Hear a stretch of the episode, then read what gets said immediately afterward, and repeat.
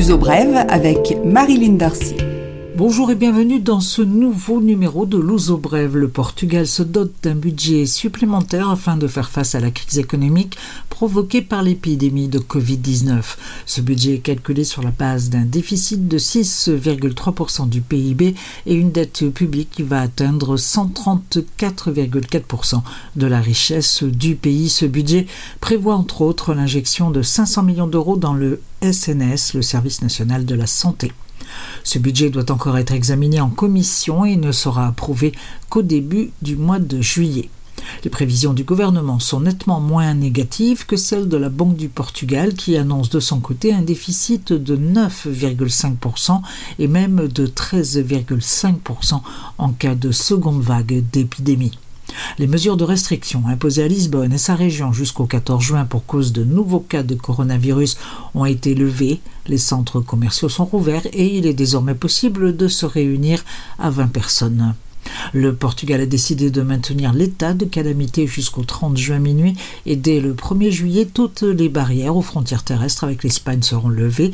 Une cérémonie officielle avec le roi d'Espagne et le président de la République portugaise ainsi que les premiers ministres des deux pays marquera le moment à la frontière de Caya, près d'Elvas.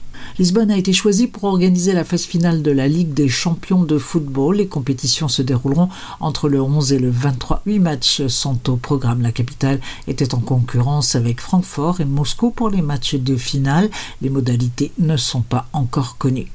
Lisbonne recevra également une nouvelle édition du Web Summit, la foire du net et des nouvelles technologies, du 2 au 5 novembre prochain. Le Web Summit attire quelques 70 000 personnes chaque année dans la capitale. 113 500 entreprises ont adhéré au chômage partiel simplifié au Portugal. Seulement 63% ont obtenu satisfaction, mais selon le ministère du Travail, les 37% restants des entreprises qui n'ont pas bénéficié de ce chômage partiel ne sont pas définitivement écartés.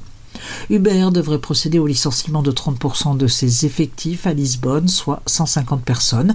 C'est le centre d'appel et de téléservices qui travaille pour différents pays qui est concerné. L'entreprise très touchée par la pandémie et qui n'a pas pu faire euh, circuler ses véhicules a annoncé la réduction de 14% de ses effectifs au niveau mondial.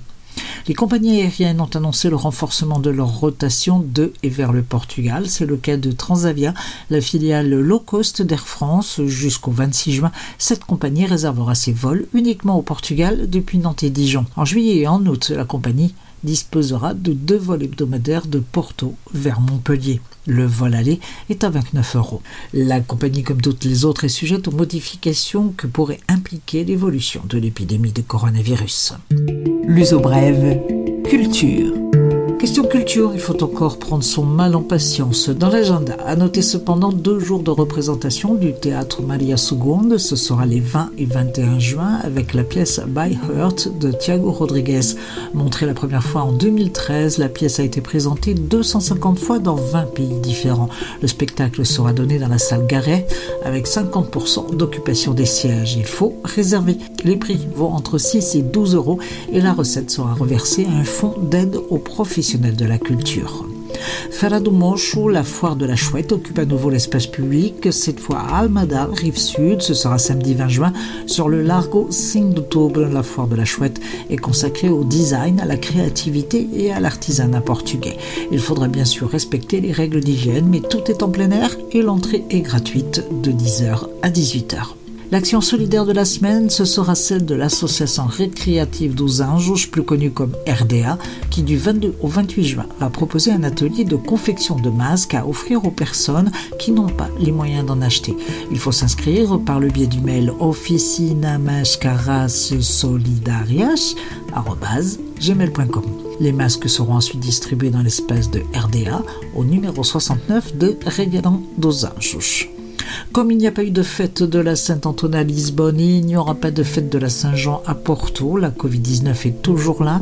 Soyez prudents et respectueux des règles sanitaires.